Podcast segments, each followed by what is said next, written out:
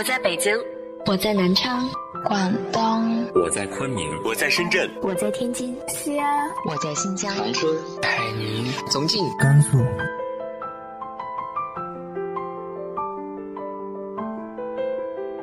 这里是 FM 幺八零八四，昨天的你的现在的未来，我是主播背着吉他的蝙蝠女侠。无论你在哪儿，这里都有我的温暖等你。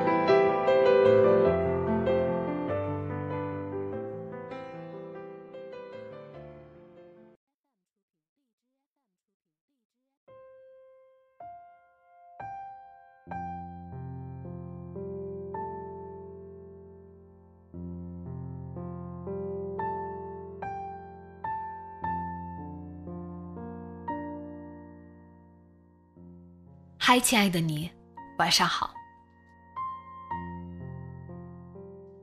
从我们一出生，很多事情已经注定无法改变，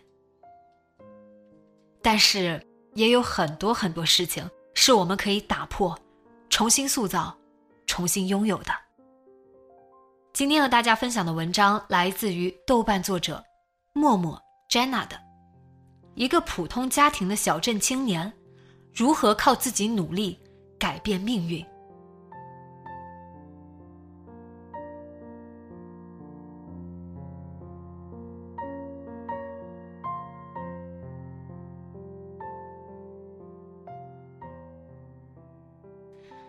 不必行色匆匆，不必光芒四射，不必成为别人，只需做自己。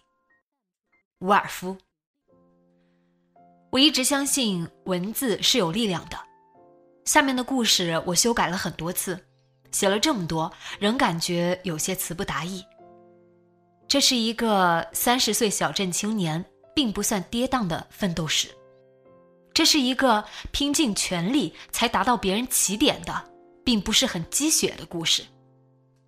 我曾多次幻想过自己有朝一日能够做出一些惊天动地的成就。也许这个故事会变得更像电视剧中主角的苦尽甘来，让人振奋。可惜，生活往往就是这么稀松平常。你也许曾是我，我也可能是你。一，少年聪慧。我出生在山东最小的地级市的一个小镇上，我们市小到只有两个区，经过多年被其他地级市踢皮球。现在已经并入了省会。我在十八岁上大学之前，从来没离开过山东，甚至是我们市。读万卷书，行万里路。那时候，我只有条件做到前者。我爸妈是半路夫妻，他们是二婚重新结合。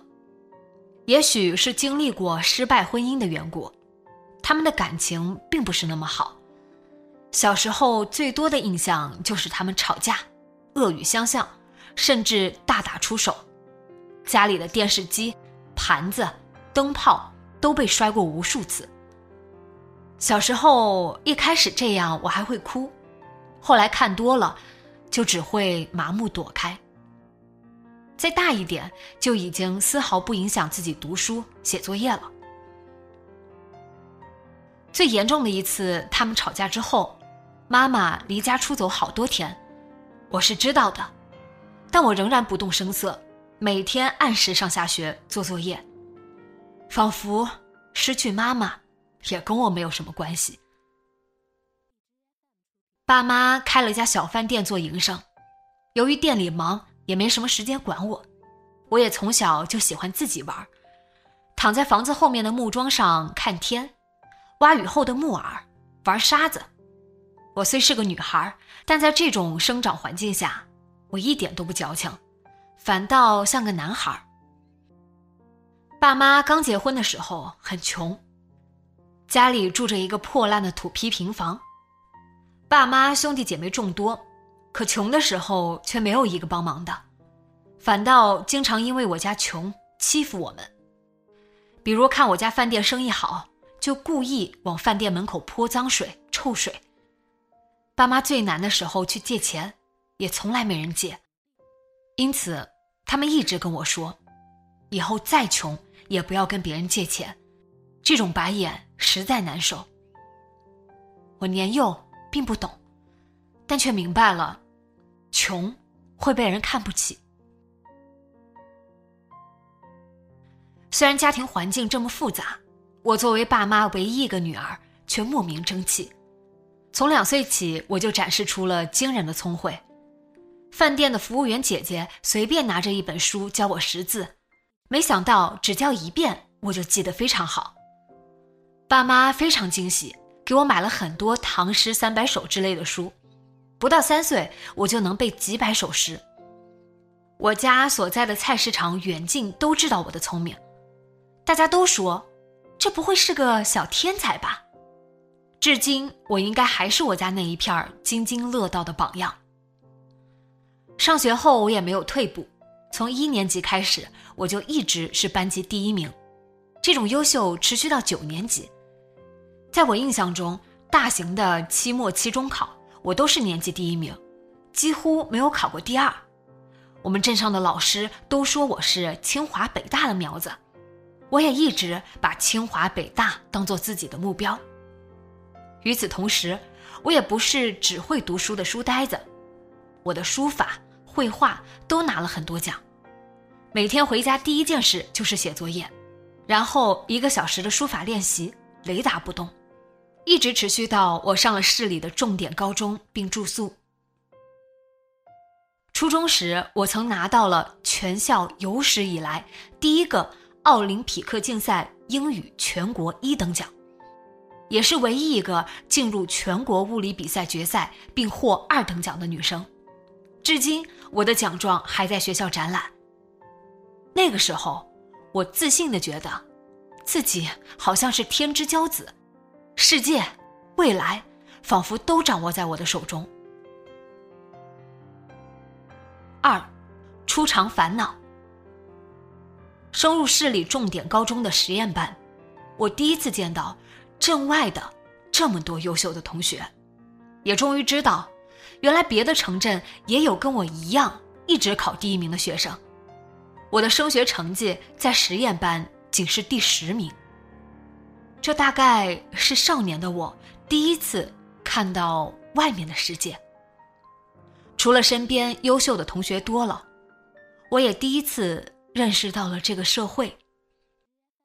我们班除了我们这样考上来的尖子生，还有很多走关系进来的人。他们成绩吊车尾，穿着我从没见过的名牌，有的在高考前就移民到了其他高考难度低的省份，有的高二便出国了。这些对我幼小的心灵都有些冲击，但最大的冲击却是，同样成绩好的同学，也有的人是含着金汤匙出生的。比如与学校领导或者老师熟识。可以更有机会拿到校优秀三好、高考加分之类的奖项，也可以凭着不那么拔尖的成绩在全校大会上演讲，等等。但年轻的我并没有被烦恼止步，我一心想离开我的老家，考出山东，去看看外面的世界。我乖乖的成为班里的优等生，一丝不苟的完成卷子作业。老师也都喜欢我这样的学生。三年毫不停歇的努力下来，成绩也有所提升，最好的时候也曾考过班里的第一名，在高考前夕基本稳定在班内前五。即便如此，在山东的高考环境下，我也彻底与清华北大无缘了。在我们那个高中，除非是高考有加分。保送，纯靠高考需要七百分以上才能上清北复交这样的学校。要知道，满分才七百五十分。而如上文所说，隐形的加分、保送基本与我无关。除了那些校三好之类的加分，还有奥赛、自主招生可以加分。我高中没有参加奥赛，一方面是需要参加课外补习班。需要不菲的补习费。另一方面，我觉得自己学好基础知识就已经耗尽了力气，没有十足的把握可以拿奖，我就不想再耽误时间了。高三时候，不少同学去参加各个高校的自主招生考试，可以获得那些大学指定的加分，只要高考上一本线就可以去。我当时很想去上海参加自己梦想学校的考试，最后却因为爸妈的不支持而放弃。去参加的同学不少拿到了高考十分左右的加分，这也是我前二十年最遗憾的事情之一。爸妈的不支持与他们的见识局限有关，他们可能觉得那是浪费钱、浪费时间，还不一定有结果。当然会有失落，但也无可奈何。虽然现在回想自己，即便有加分，也不一定如愿上到想上的学校。一切都是冥冥中注定的吧。有时候羡慕出生在某些城市。六百加就可以上清北的，真的是老天爷赏饭吃。我们高中学习衡中模式，实行一种极为严苛的管理，早上六点就要上早自习，然后跑步吃饭，再开始早读，晚自习也是到晚上九点以后，吃饭的时间被压缩到最短。甚至排队打饭的时候，都必须要带着笔记复习。那时候并不觉得苦，直到上了大学才知道，那是多么反人性的一种环境。与大城市的学生对比，才知道，别人的高中是边玩边学的，社团活动、恋爱、竞赛，什么都不耽误，而我们最美好的花季时光。几乎都在清心寡欲的压抑下度过了，而这样出来的我们，还拥有了一个“小镇做题家”的称号，不知道该哭还是该笑。说到这里，插播一件小事：当年山东有个有名的高考辅导老师，我们学校请来为我们做高考动员，他提到自己的女儿考上了清华。我们正在振奋之际，听到他的下一句：“女儿在高二移民到了北京。”他说：“不想让自己女儿遭受不公正的竞赛。”年少的我们轰然大笑。现在回想，小丑竟是我们自己。正因为遭遇过炼狱般的高中生活，考到大城市后。每当有人说山东学子分数高是因为题目简单的时候，我都忍不住跟他们论个究竟。我举例，我们班高考移到其他省市的同学，无一例外考上了比山东同等成绩同学更好的学校，这不足以说明山东学子的真实水平吗？实际上，多年后今天，我发现，高考已经算是国内现存的。最公平的一次考试了，尽管存在着地域、城市之间的区别，最起码还给了我们这些草根人家一次改变命运的机会。进入大学，残酷的社会才刚刚开始。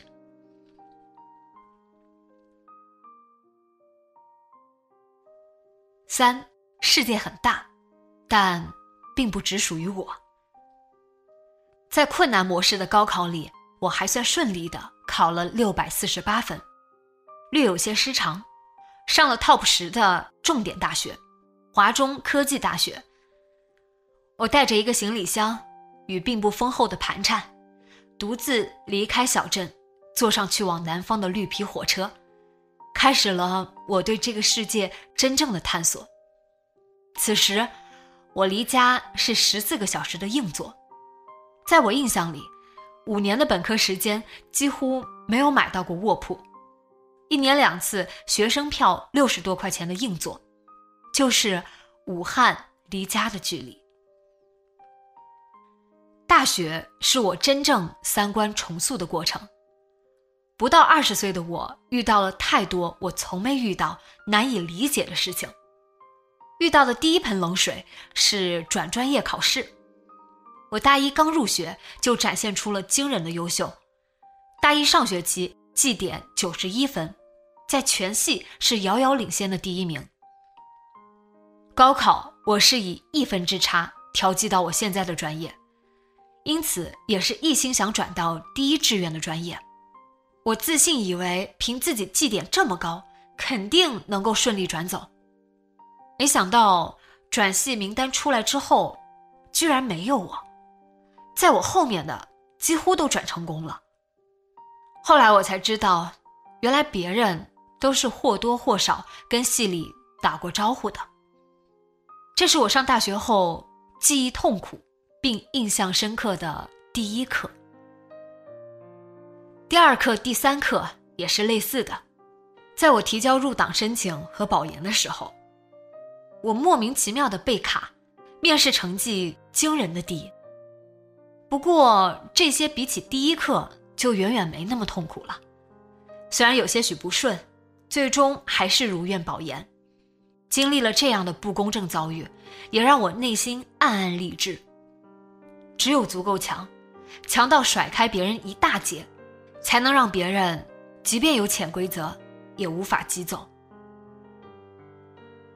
大四的时候，我们开始寻求未来的道路。我走保研这条路，也基本没考虑过工作以外的其他道路。至于出国，是想都不敢想。不必说几十万的学费，就连出国前准备语言、作品集的几万块，对我来说都是天文数字。可是成绩优秀的我，何曾没想过哈佛、剑桥这样的世界著名学府呢？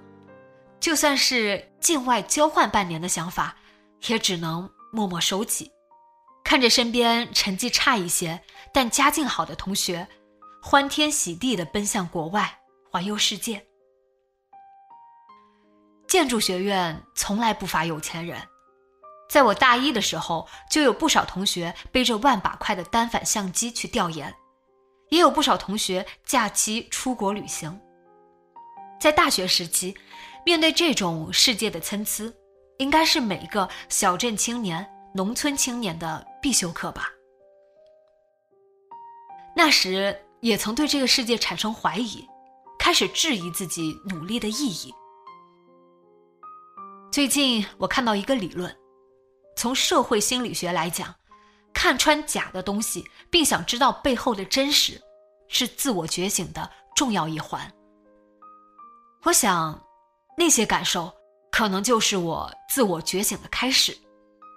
但自我觉醒总是会伴随着痛苦。虽然多年后的自己描述的如此云淡风轻，可当时年轻的自己着实有些渡不过这个坎儿。大三的时候，一度想去寻求心理医生的辅导，所幸我天性独立乐观，我开始主动去学校里参加更多组织、比赛、活动，认识了更多朋友，与各种各样的人聊天，也看到了更多人间参差。我发现自己的家庭虽然算不上最好的，但也绝不是最差的。还有那么多连学费都交不起的同学。这个过程一定程度上缓解了我的迷茫、不知所措，也逐渐形成了自己稳定的价值观。我有个家境很好的同学，他的性格属于没太多上进心、随遇而安的。他的生活总是那么顺利简单，很少遇到过生活的毒打，顺顺利利的上重点中学，出国读书，被安排好一切。我曾多次对他表达过要珍惜自己的条件，因为任何岁月静好都是有人在背后默默兜底。但他总是对我的话不以为然。后来我才明白，企图让别人理解没经历过的东西是徒劳的。也许要等他体会过生活的痛苦，才能真正感知到我所说的。四，我的世界仍然属于我。二十六岁，我本硕终于毕业了，我真正进入了社会，不必在老师、父母的庇护下生活，也不必跟父母伸手要钱了。实际上，从研究生开始。我就基本没跟家里要过钱，学费是靠年度奖学金，生活费是导师给的几百块补贴。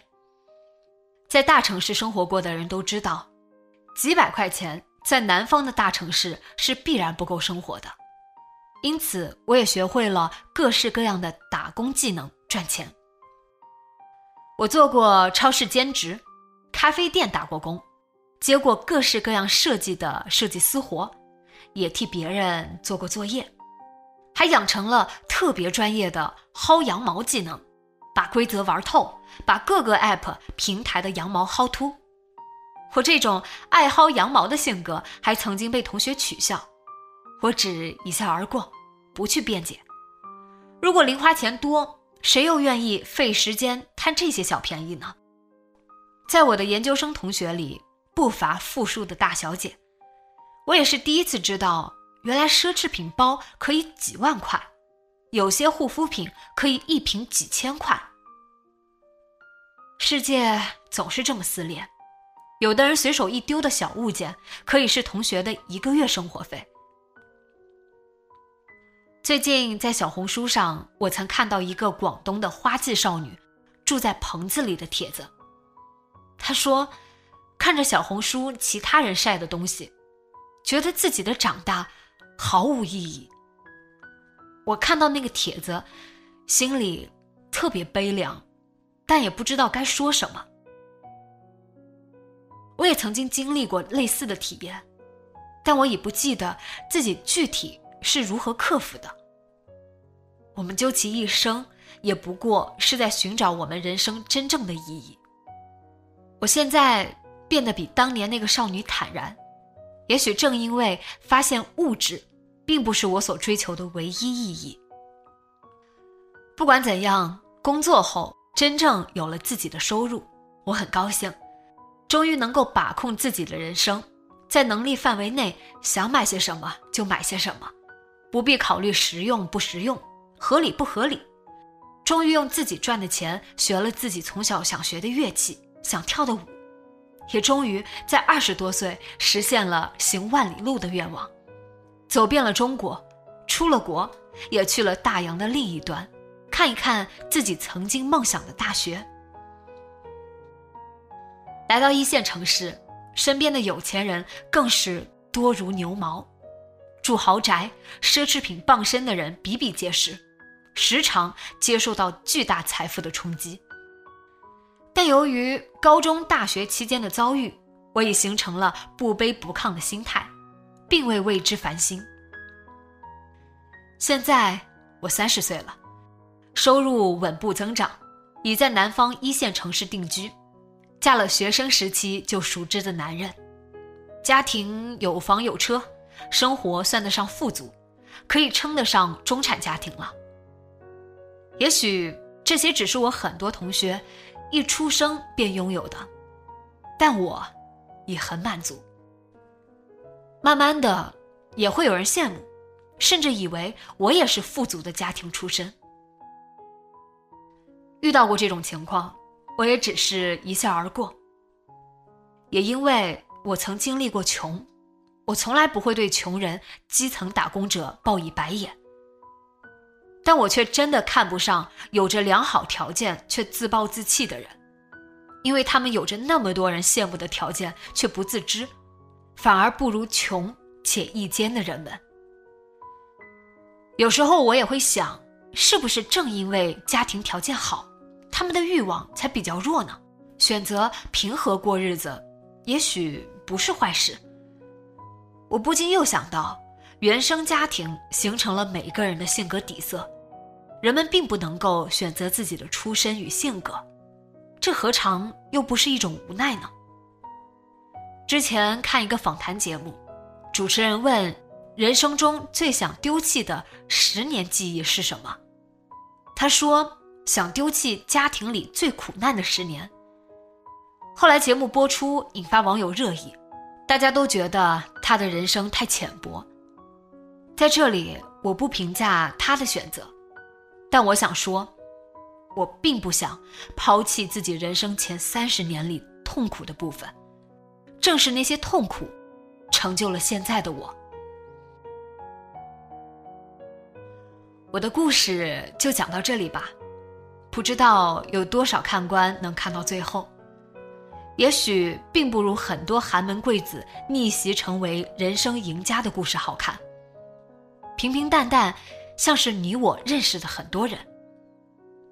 回想这三十年，我似乎从未松懈过，一直在卯足劲儿往前冲。有些人可能会问：“你这么拼，现在也不过是个普通人，并没有达成什么了不起的成就，何苦呢？”我也曾这样问自己，但我现在似乎想明白了一件事：人生也许从来不是个比赛，因为每个人的起点与终点都是错位的。我们究其一生，不过是为了突破自己的出身、家庭、性别、天赋等等一出生就无法改变的局限，努力贴近自己想要成为的人罢了。回到题目，你问我小镇青年如何能靠努力来改变命运？我交出的回答是：永不止步，永不停歇。愿所有与我类似经历的人，也能一直拥有平和的内心和灿烂的人生。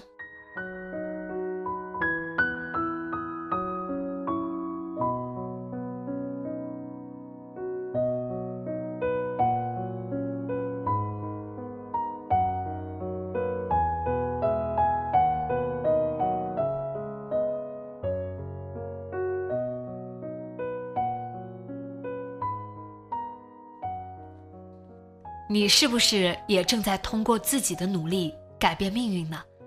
直接在节目下方留言分享给我吧。今天的节目就到这里。